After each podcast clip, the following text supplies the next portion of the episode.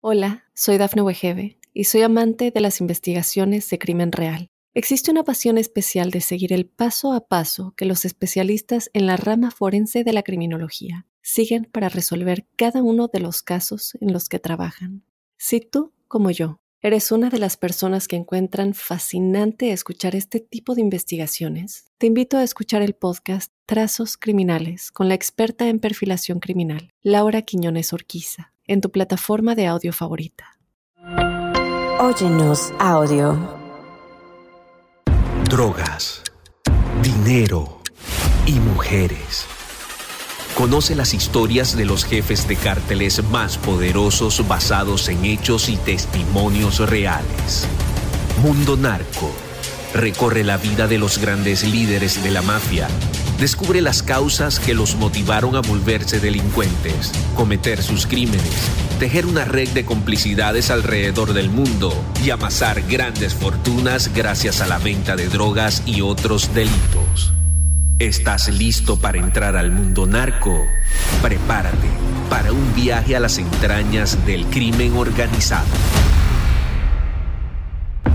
Mundo Narco. Bienvenidas y bienvenidos a Mundo Narco, un espacio donde recorreremos la vida de los grandes líderes de la mafia, las causas que los motivaron a volverse delincuentes, cometer sus crímenes, tejer una red de complicidades alrededor del mundo y amasar grandes fortunas gracias a la venta de drogas y otros delitos. Como saben, cada semana este es un viaje a las entrañas del crimen organizado. Y como cada episodio a mí me complace presentar a mi colega y amigo Jesús Lemus Barajas, autor de varios libros acerca de narcotráfico y sus nexos con la clase política y empresarial de México. Mi querido Jesús, un episodio más aquí en Mundo Narco. Me encanta platicar contigo. ¿Cómo estás? Gracias, querido José Luis. Siempre un placer poder compartir contigo este espacio de los secretos de la mafia para Mundo Narco. Un placer de veras, ¿eh? agradecido por esta posibilidad que me das de platicar y de poder llevarlo así, platicadito, porque pocas veces encuentras periodistas que saben al tema como tú lo conoces, ¿no? Entonces, la verdad, muy agradecido y creo que de esto, este, pues nuestra audiencia también, saludarla y, y agradecerle su preferencia y recordar, pues que aquí estamos desvelando eh, datos, situaciones, anécdotas que nunca las van a encontrar en ningún otro medio. Agradecerte mucho esta posibilidad y dispuesto para continuar platicando de este tema. No, para mí es un gusto, mi querido Jesús. Gracias a la gente que nos escucha en Spotify, en Apple Podcast, en Amazon Music, en iHeartRadio. Y también hay varios de estos eh, materiales que ya eh, se pudieron subir al, al, canal de YouTube de Mundo Now, donde nos pueden ver ahora sí que el rostro y ver nuestras reacciones y demás interacción. Ahí lo pueden encontrar, búsquenlo y dennos muchas visitas. recomiéndenos y también suscríbanse a estas plataformas. Mi querido Jesús, en esta parte de Mundo Narco, en la planeación de los episodios, tú hacías un un paréntesis muy bueno que nos va a servir, ya que hemos hablado de este personaje en el pasado, le dedicamos varios capítulos a este, a este sujeto, pero creo que haces un paréntesis o un arco informativo bastante bueno para conversar nuevamente de Genaro García Luna, pero eh, dándole un, aspecto diferente a la, al al, abordar este tema. Eh, pasaron más de 12 días, eh, recordarás, de testimonios cuando se efectuó este juicio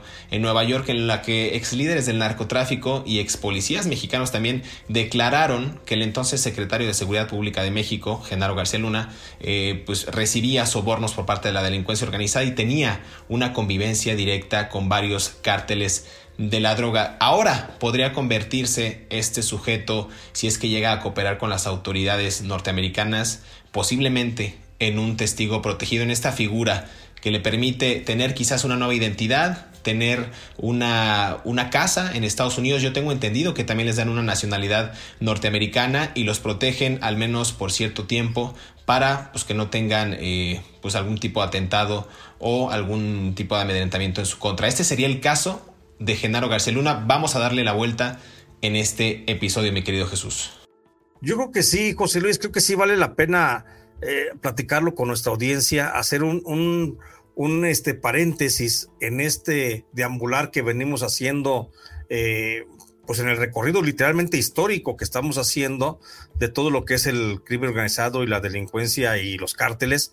Creo que sí tenemos que hacer un paréntesis muy obligado en el caso de Genaro García Luna, porque bueno, está reciente, todavía está fresca la herida, eh, diciendo eh, cuando el gobierno norteamericano reconoce que Genaro García Luna se coludió, que estuvo a las órdenes del crimen organizado, todavía no sabemos, porque todavía no, lo explica ningún juez y seguramente pronto habrá, de eso, algo de ello, de si García Luna actuó con relación a poner todos los servicios del Estado mexicano a las órdenes de los cárteles de las drogas, si fue por una acción propia o si fue también por una instrucción del presidente Felipe Calderón.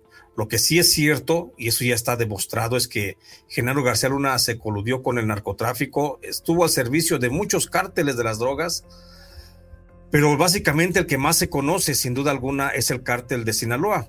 Y aquí ya viene una cosa importante. Hay que decirle a la audiencia que, bueno, eh, pensábamos que íbamos a cerrar el año 2023, estamos prácticamente, bueno, a mitad del año, estamos en, a mitad del año de, de, este 2023 y pensábamos que íbamos a cerrar el 2023 con una sentencia ya definitiva para Genaro García Luna. Ya está declarado formalmente responsable de los delitos que le acusaron, que es, en pocas palabras, eh, llevar cocaína desde México hacia Estados Unidos y ser parte de una empresa criminal que fue la que hizo el trasiego.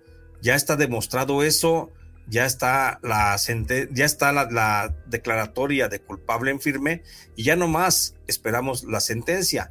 Y esa sentencia, bueno, se ha pospuesto. Inicialmente se había dicho que la sentencia sería el 27 de junio. Luego esa sentencia el juez Brian M. Coogan la cambió para el 27 de septiembre. Ahora recientemente el juez Brian Coogan ha dicho que la sentencia que estaba programada para el 27 de septiembre, pues se pospone, se manda hasta el primero de marzo del 2023. Es decir, todavía faltan muchos meses, perdón, del 2024. Sí. Del 2024. Todavía faltan muchos meses para saber cuál es el destino final de Genaro García Luna, que sabemos que no puede ser más que una prisión de entre 30 años de prisión y posiblemente una cadena perpetua. Pero ¿por qué se está dilatando tanto la sentencia de Genaro García Luna? Que ese es el, arco informativo que tenemos que estar revisando. Pues bueno, hay que establecer primero la hipótesis de que Genaro García Luna está seguramente en negociaciones con el gobierno norteamericano, con la Fiscalía General de Estados Unidos, está haciendo alguna serie de tratos porque Estados Unidos sigue insistiendo en un tema fundamental.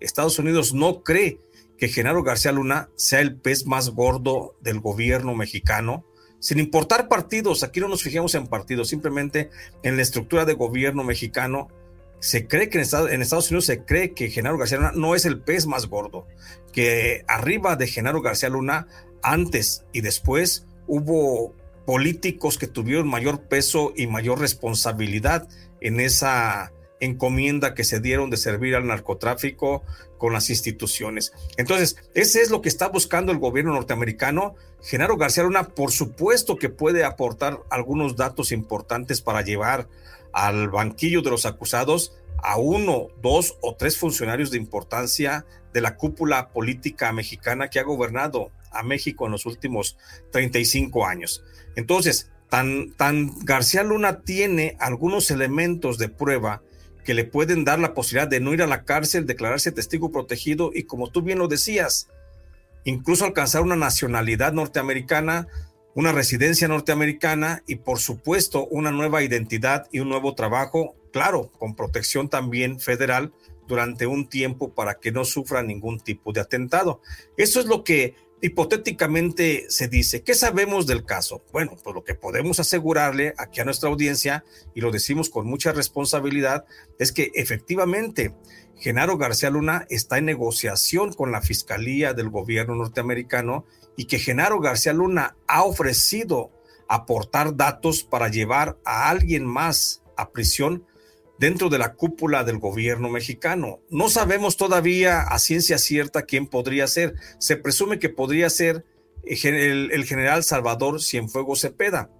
Y el general Salvador Cienfuegos Cepeda, bueno, ha brincado muchas tablitas, ya brincó la del primer juicio que se le quiso hacer allá en Estados Unidos, recién está brincando en México eh, la responsabilidad de la desaparición de los 43 estudiantes de Yotzinapa, pero es evidente Periodísticamente se sabe, aunque todavía judicialmente no, pero periodísticamente se sabe que el general Salvador Cienfuegos Cepeda estuvo muy ligado a un grupo del H2, el de Francisco Patrón Sánchez, que operó allá en Nayarit cuando Damaso López Núñez, Damaso López Serrano, Edgar Beitia, pues mantenían el control del narcotráfico en esa región del país y que también ese cártel del H2 era una sociedad entre el cártel de los Beltrán Leiva y el cártel de Sinaloa y que formaba parte de ese grupo que llegamos a conocer en un momento determinado como la gerencia. Entonces, a lo que voy es que Genaro García Luna hoy está sentado con la Fiscalía norteamericana tratando de darles algunos datos, algunas pruebas, algunas evidencias. Incluso se habla de que Estados Unidos en esta ocasión, la Fiscalía norteamericana, no será tan ingenua como para nada más tener un testimonio del propio García Luna. Se habla de la posibilidad de que García Luna, en su calidad de secretario de Seguridad Pública, el hombre que más debería de saber de los asuntos de la delincuencia en México, pues tiene soporte documental de lo que tenga que decir. Entonces, eso es lo que está seguramente buscando, porque García Luna, oye, García Luna, un, un agente espía, pues por supuesto que tuvo que haber sacado copias de respaldo a cada uno de los expedientes que integraba sobre los narcotraficantes a los que estaba persiguiendo y seguramente donde salió el nombre de un general, el nombre de un gobernador, el nombre de un senador, por supuesto que esos archivos fueron sellados y fueron sustraídos de, las, eh, de los archivos documentales del gobierno federal y en alguna parte del país han de estar. Y esa podría ser una de las cartas más importantes que estaría jugando en estos momentos Genaro García Luna y por supuesto su esposa eh, Linda Pereira Galvez, que es posiblemente otra implicada en este caso y que podríamos incluso verla dentro de muy poco eh, sometida a un proceso penal en México. Pero ese es otro, otro tema. Si quieres, no me salgo del tema del caso García Luna y qué, qué más nos puede aportar en este momento. Fíjate que tú comentabas algo bien interesante respecto a que esos documentos pudieron haber sido extraídos de cualquier eh, secretaría, en este caso la que él encabezaba, la Secretaría de Seguridad Pública, inclusive del CISEN, de de este Centro de Información y Seguridad Nacional. Y qué curioso que teniendo ese poder y ese alcance para, para obtener documentos de alto nivel, la defensa, justo liderada por su abogado, por César de Castro, el 30 de junio pasado, en, una en la audiencia de sentencia, pidió que se aplazara, como bien decías, hasta marzo del 2024, justo por el argumento de que estaban revisando documentos que recibieron por parte de ex oficiales de seguridad mexicanos y estadounidenses. Entonces, estas pruebas, como están en español, las autoridades en Estados Unidos necesitan cotejarlas y con ello necesitan también traducirlas para mostrárselas, en este caso, al juez en turno del caso, que es Brian Cogan. Eh, entonces, se, se daría ese aplazamiento presuntamente por estas pruebas. Pero qué curioso que de repente surjan pruebas, insisto, de ex oficiales de seguridad mexicanos y estadounidenses. Yo creo que eso sí pondría a temblar tanto al ex general Salvador Cienfuegos Cepeda, que bien decías tú, pero también a otros funcionarios, legisladores, gobernadores, alcaldes e inclusive al propio expresidente de México, Felipe Calderón Hinojosa. Déjame hacer una pausa, mi querido Jesús, y regresamos aquí a Mundo Narco para seguir conversando acerca de estos secretos de la mafia. No se despeje. Hola, soy Dafne Wegebe y soy amante de las investigaciones de crimen real. Existe una pasión especial de seguir el paso a paso que los especialistas en la rama forense de la criminología siguen para resolver cada uno de los casos en los que trabajan. Si tú, como yo, ¿Eres una de las personas que encuentran fascinante escuchar este tipo de investigaciones? Te invito a escuchar el podcast Trazos Criminales con la experta en perfilación criminal, Laura Quiñones Orquiza, en tu plataforma de audio favorita. Los diarios en México fueron enfáticos cuando informaron que el ex secretario de Seguridad Pública de México, Genaro García Luna, recibirá un beneficio inusitado. El juez de la Corte de Distrito Este de Nueva York Brian Cohan concedió la solicitud de retrasar la sentencia del otrora funcionario, lo que dará tiempo a sus abogados a preparar evidencia que le resulte favorable. Según el diario El Financiero, El exfuncionario fue declarado culpable de tener vínculos con el narcotráfico el pasado 22 de febrero en un juicio que se llevó a cabo durante los primeros meses del año en Estados Unidos. Tras ser declarado culpable, se esperaba que se presentaran mociones posteriores al juicio el 7 de julio y que se le dictara sentencia el 27 de septiembre.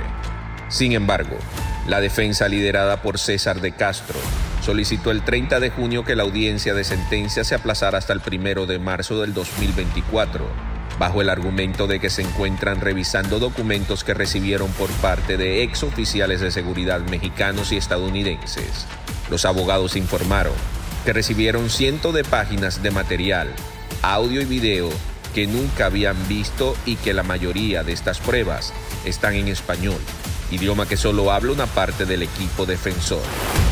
El 5 de julio, los fiscales estadounidenses a cargo del caso pidieron al Tribunal de Nueva York denegar la solicitud, argumentando que el acusado tuvo más de tres años desde su acusación, que fue pública, para hablar con testigos e investigar posibles rutas de defensa. Asimismo, consideraron que la defensa explicó de manera vaga los detalles sobre las supuestas nuevas pruebas.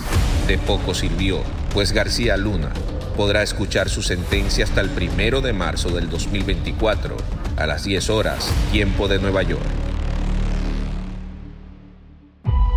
Regresamos a Mundo Narco, los secretos de la mafia. Estamos conversando acerca de Genaro García Luna y esta presunta participación que tendría, pues ya en más colaboración con el gobierno de Estados Unidos para convertirse quizás, y lo decimos con mucha responsabilidad, como decía Jesús, en un testigo protegido. Tú recordarás, mi querido Jesús, aquellos dichos del abogado César de Castro cuando le preguntaban en medios de comunicación que si Genaro García Luna cooperaría abiertamente con el gobierno de Estados Unidos y se declararía culpable y él insistía de manera tajante que no, que no lo iba a hacer y al parecer pues no le quedó de otra más que estar eh, pues negociando y quizás creando un nuevo pacto como decías tú, para acusar a alguien más y responsabilizarlo, pues de lo que él también tuvo participación, pero pues quizás quiera apuntalar a un mando más alto para que a él no le toque tanta responsabilidad e inclusive en cargos menores también una corresponsabilidad, bien decías tú, de su esposa Linda. ¿Cómo lo ves tú? ¿Cómo, cómo vislumbramos este panorama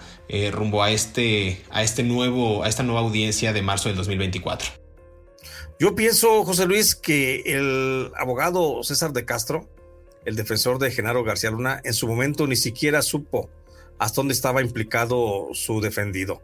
Creo que más allá del límite que te marca la responsabilidad profesional de, un abogado tenga que defender aún al peor de los culpables, creo que en un momento determinado el abogado César de Castro no conoció a ciencia cierta lo que era la historia de Genaro García Luna.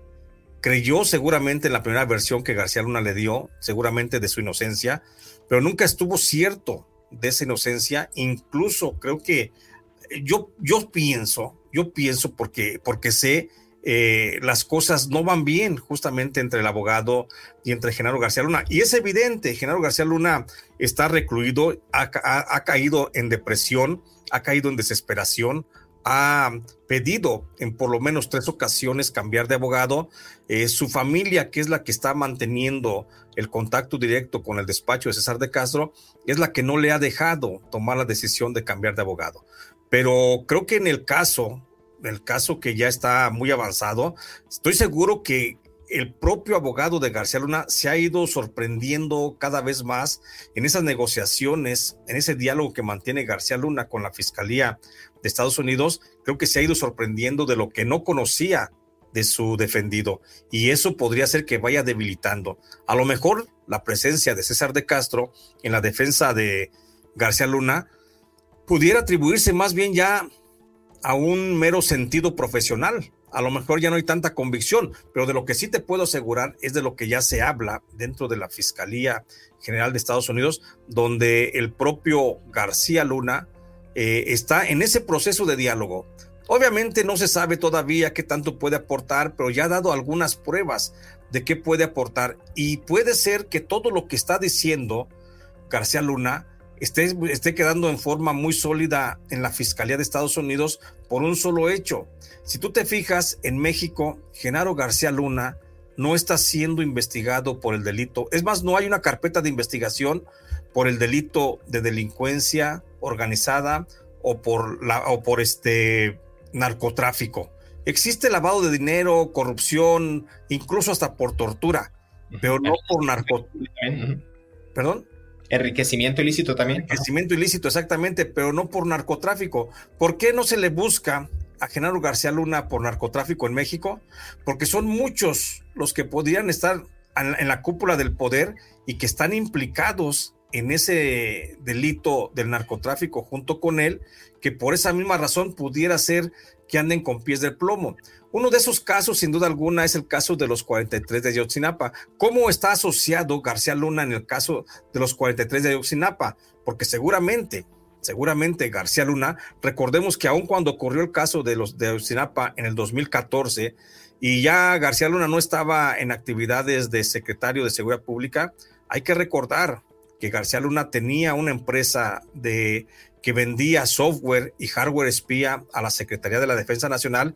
Y hay que recordar que ese software y ese hardware espía que les vendía a la Sedena, la empresa de García Luna, tenía una copia, tenía un, tenía un programa espejo que se podía monitorear lo que estaba monitoreando el que estaba espiando. Es decir, García Luna espiaba a la Sedena cuando la Sedena estaba espiando espiaba a los espías.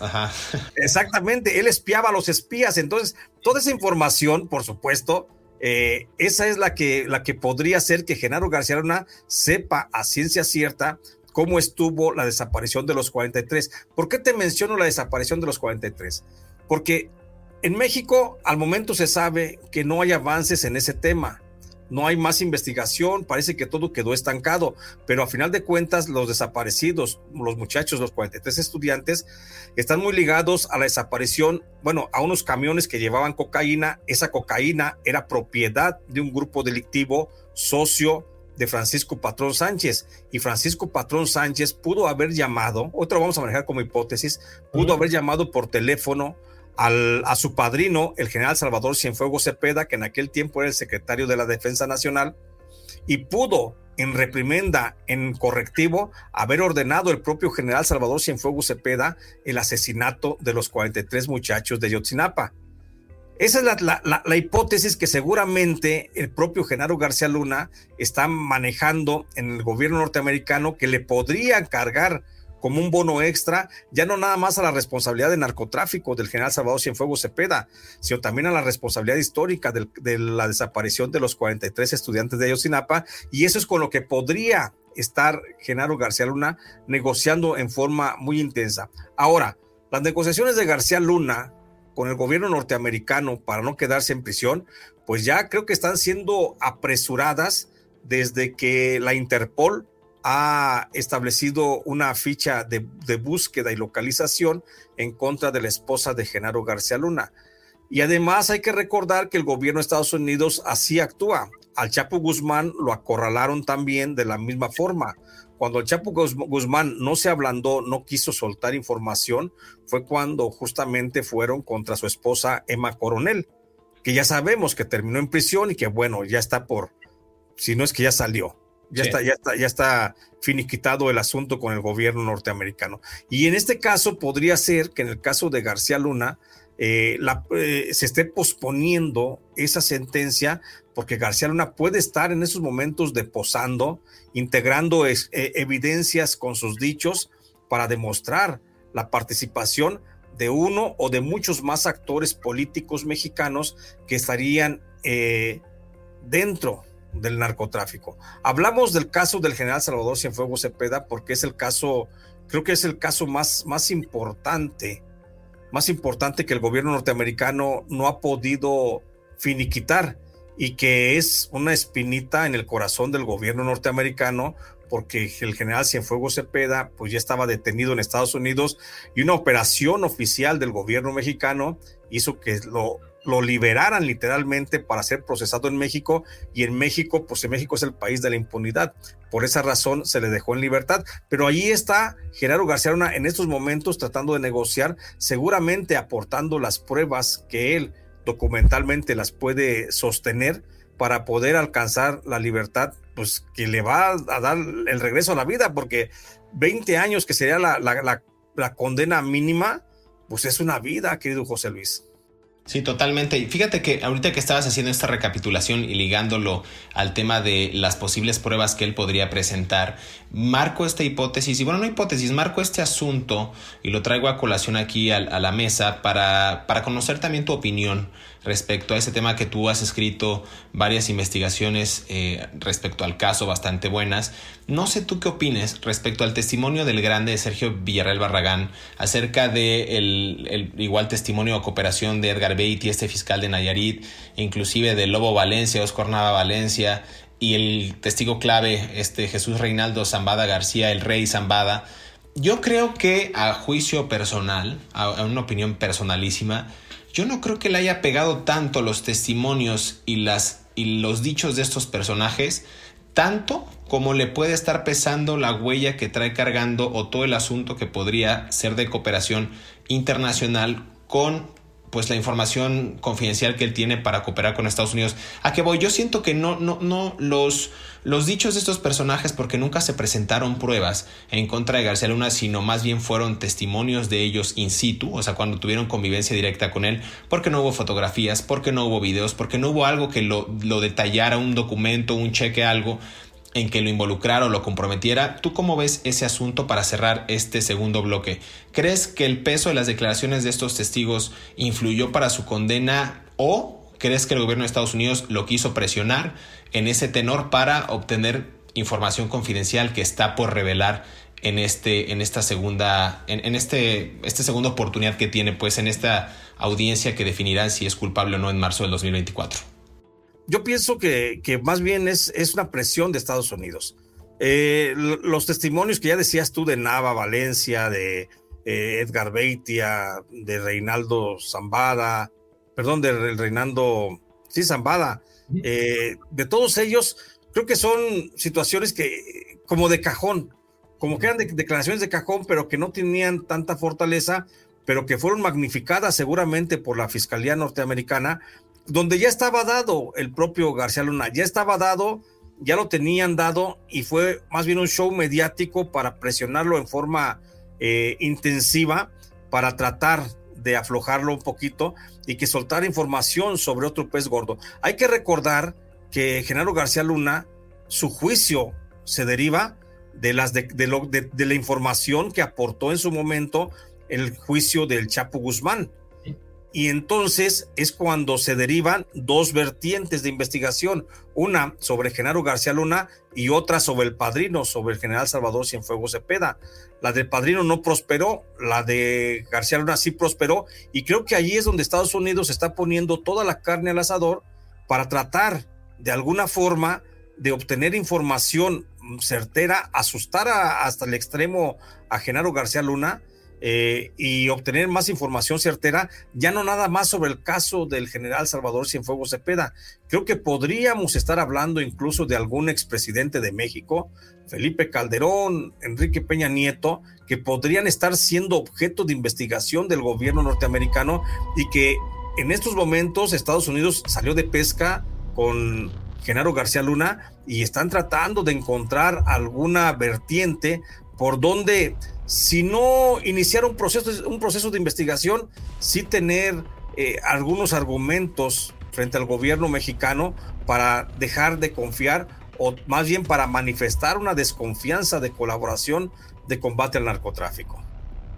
Mira, con ese, con ese gran eh, cierre, déjame ir a una pausa y regresamos aquí a Mundo Narco para seguir conversando acerca de Genaro García Luna y estos secretos que él tiene también de la mafia. Hola, soy Dafne Wegebe y soy amante de las investigaciones de crimen real. Existe una pasión especial de seguir el paso a paso que los especialistas en la rama forense de la criminología siguen para resolver cada uno de los casos en los que trabajan.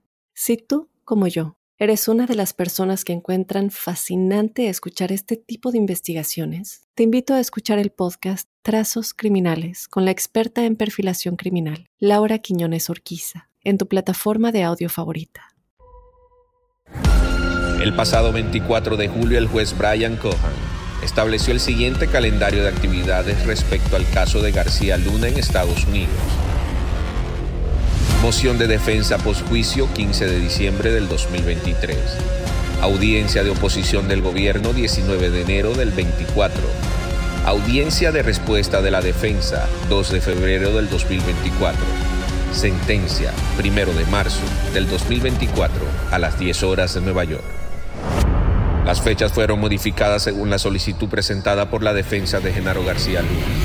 Cabe mencionar que el exsecretario de Seguridad Pública de México fue declarado culpable de cinco cargos criminales por un jurado en el Tribunal Federal del Distrito Este de Nueva York el 21 de febrero, después de un juicio de cuatro semanas.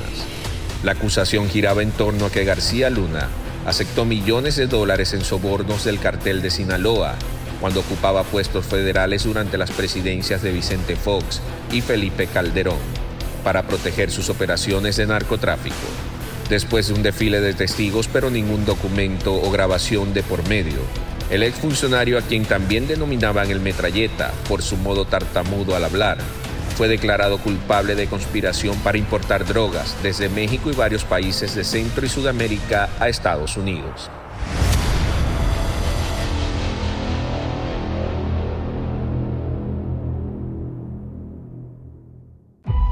Regresamos a Mundo Narco, los secretos de la mafia. Estamos conversando acerca de Genaro Garceluna, eh, este personaje que actualmente tiene 55 años de edad, habría estudiado ingeniería mecánica en la Universidad Autónoma Metropolitana y se habría acercado eh, en el sexenio de Carlos Salinas de Gortari en el 1988-1994 como espía. Había ingresado al CISEN, a este centro a este gran Centro de Investigación y Seguridad Nacional, hoy Centro Nacional de Inteligencia, y poco a poco se fue involucrando en la vida pública, en el tema de secuestros, en temas de montajes, hasta que quizás la ambición desmedida por este poder lo fue orillando a relacionarse más con el crimen organizado.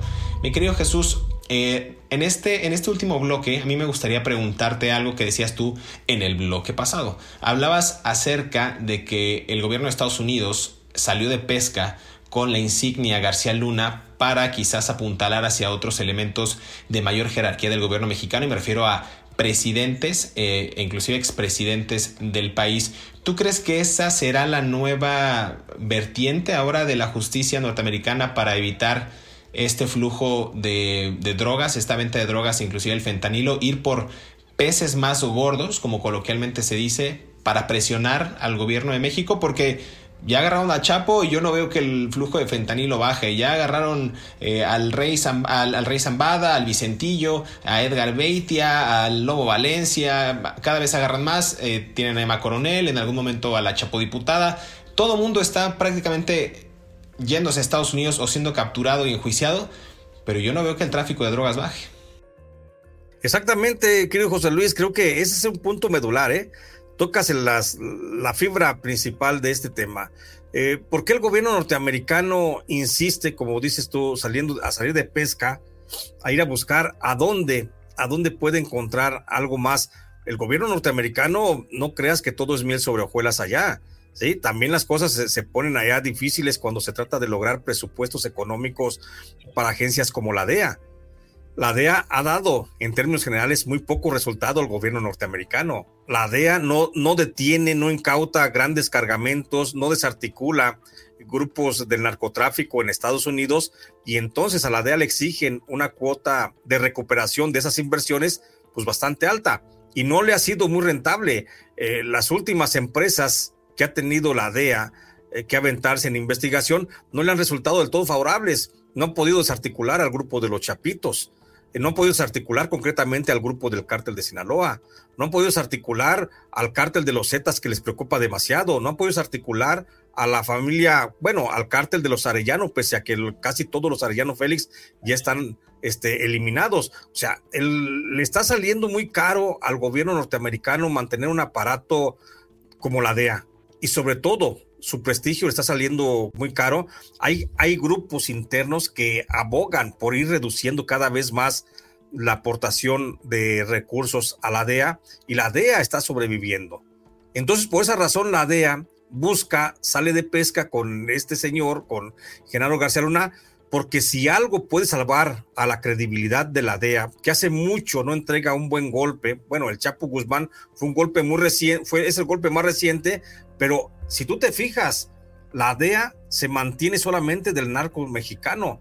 ¿Dónde están los colombianos? ¿Dónde están eh, pues otros, otros grupos que también introducen? ¿Dónde están los chinos? ¿Sí? Los cárteles chinos que también introducen droga hacia Estados Unidos. Entonces, por eso Estados Unidos está preocupado y por eso Estados Unidos por lo menos quiere para el consumo interno, ya si se aplica o no la justicia es otra cosa, pero por lo menos para el consumo interno, sí establecer una responsabilidad penal de algún pez más gordo que Genaro García Luna. Y por eso se está pensando en que por lo menos internamente en un comité con el Senado de, Estados Unidos, o en un comité interno, se pueda ver y decir, es que ubicamos a Felipe Calderón, digo, hablo hipotéticamente, ubicamos a un presidente, ubicamos a una red de generales del ejército mexicano, ubicamos a un secretario de gobernación, a un secretario de marina, o sea, esos datos son los que ahorita está el gobierno norteamericano tratando de sacarle y de exprimir al propio Genaro García Luna.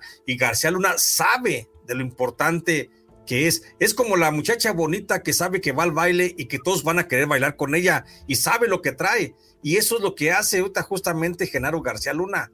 Sabe lo que trae y sabe que puede hacer lo que está haciendo. Por ejemplo, posponer y posponer y posponer su fecha de sentencia porque él sigue aportándole.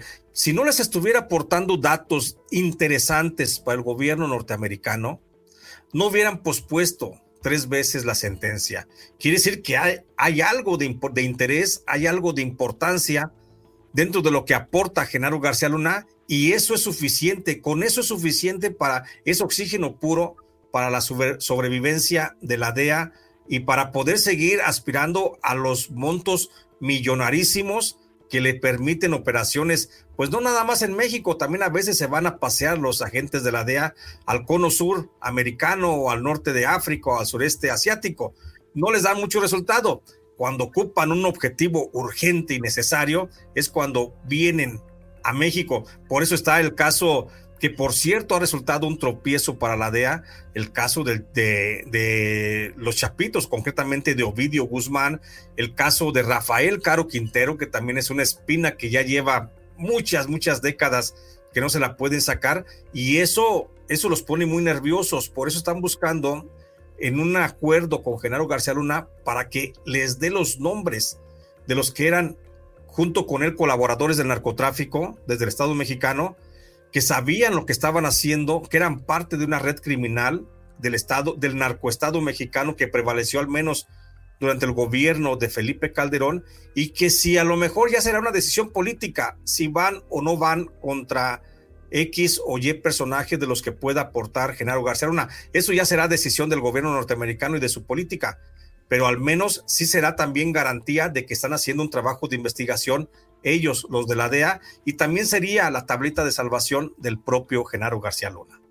Fíjate, hablabas de la, de la sobrevivencia de esta agencia poderosa en Estados Unidos, presuntamente poderosa, la agencia antidrogas, que inclusive ya también ha sido penetrada por las organizaciones criminales en México. También se habla de muchos casos de corrupción a agentes de la DEA, ¿no? Agentes del FBI, de la CIA, que tratan de pues amasar o u obtener parte de esa fortuna proveniente de la venta de drogas y otros delitos en México. Lo digo con mucha responsabilidad, son casos que han sido muy sonados y que también están como presuntos. Fíjate, yo ahorita me metí rápido que hablabas de la DEA a la página oficial de la DEA y, y, es increíble cómo la narrativa está enfocada al combate de drogas, pareciera que la página está exclusivamente hecha para México, porque te hablan de que hasta la fecha se han incautado más de 46 millones de píldoras de fentanilo. El año pasado, solamente 2022, se incautaron 58 millones de estas píldoras. O sea, 2023 apunta a que va a ser un año catastrófico para Estados Unidos y, esta,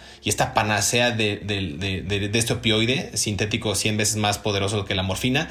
Dentro de los fugitivos más buscados, adivina quienes aparecen, aparece pues Nemesio Segura Cervantes, el Mencho e Ismael Zambada García, el Mayo. Y cuando tú le das ver más fugitivos, aparece toda la lista de los chapitos y toda la red criminal de los chapitos que opera eh, en, esta, en esta idea de seguir traficando drogas hacia Estados Unidos. Insisto, creo que esta página está hecha exclusivamente para México y como bien mencionas, no veo una voluntad política por parte del gobierno de Estados Unidos para atacar otros frentes e inclusive para voltear a ver a otros países. Yo creo que nos estamos acercando, a, insisto, a una batalla más frontal en el combate a las drogas, pero yo creo que matizada hacia los políticos mexicanos. Yo no dudo que en algún momento se quiera, como han, se han pronunciado otros mandatarios en Estados Unidos como Greg Abbott en Texas o como Ron DeSantis en Florida, de querer mandar tropas de Estados Unidos directamente a atacar eh, a estos narcotraficantes. Digo, faltaría mucho y tendrían que eh, eh, pues,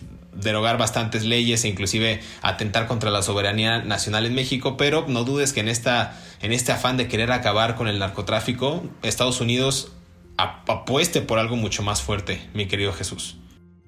Totalmente de acuerdo. Creo que, bueno, ahorita la apuesta está puesta, está puesta sobre la marcha, sobre la mesa, y creo que no hay, no hay otra más que esperar. Y lo vamos a ver cuando llegue la sentencia.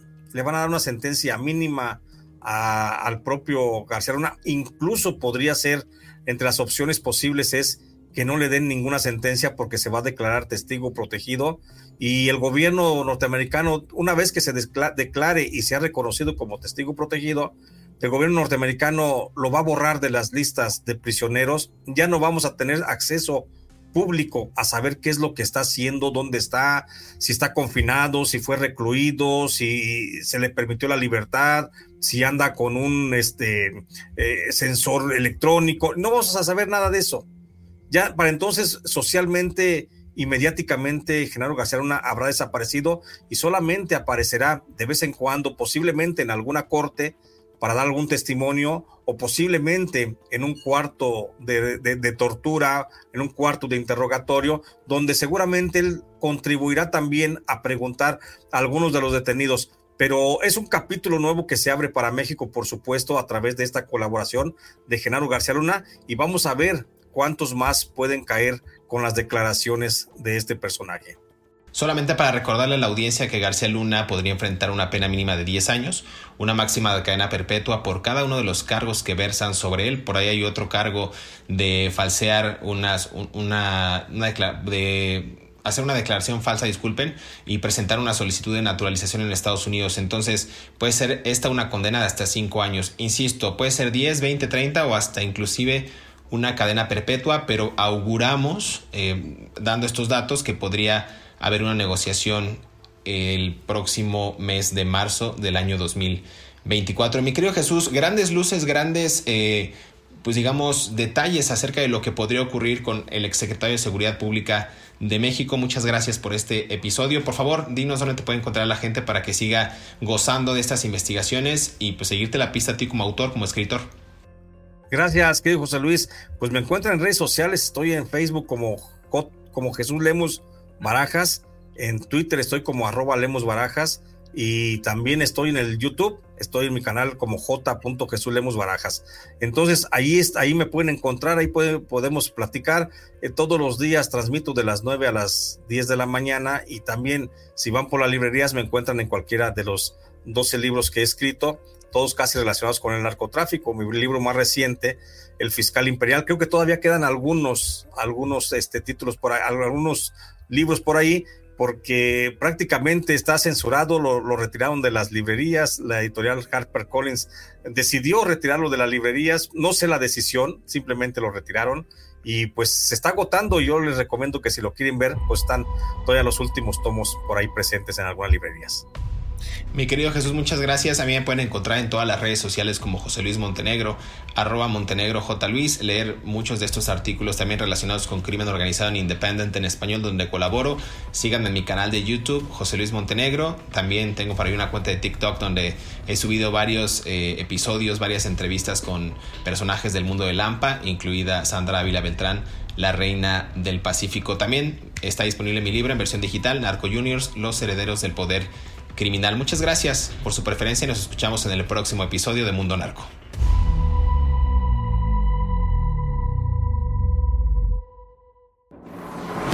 Se tiene conocimiento que García Luna es acusado de cinco cargos en la Corte del Distrito Este de Nueva York, entre ellos tres por tráfico ilegal de cocaína, delincuencia organizada y uno más por falsear declaraciones a las autoridades de Estados Unidos.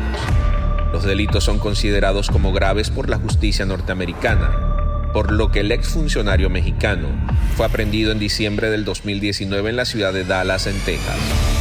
Un día después de su arresto en Estados Unidos, el Departamento de Justicia de Estados Unidos indicó que de ser hallado culpable de tráfico de cocaína, García Luna podría enfrentar una pena mínima de 10 años y una máxima de cadena perpetua por cada uno de los tres cargos que versan sobre él.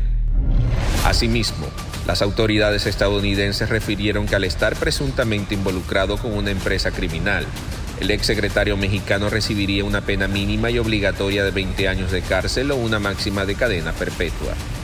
Cabe mencionar que por emitir una declaración falsa al presentar su solicitud de naturalización en Estados Unidos, García Luna podría purgar una condena de hasta cinco años de prisión. Sin embargo, este juego de tensiones apenas continúa puesto que García Luna tendrá la oportunidad de convertirse en testigo colaborador una vez que admita su culpabilidad de ciertos delitos. ¿Lo hará? ¿Lo hará? Si te gustó este episodio, active el botón de seguir en la plataforma que nos estés escuchando, ya sea en Spotify, Amazon Music, Apple Podcast o iHeartRadio. Mundo Narco es un producto original de Mundo Now, todos los derechos reservados.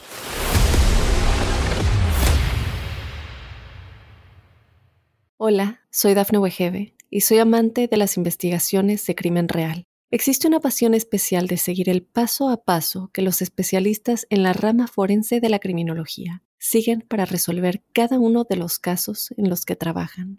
Si tú, como yo, eres una de las personas que encuentran fascinante escuchar este tipo de investigaciones, te invito a escuchar el podcast Trazos Criminales con la experta en perfilación criminal, Laura Quiñones Orquiza en tu plataforma de audio favorita.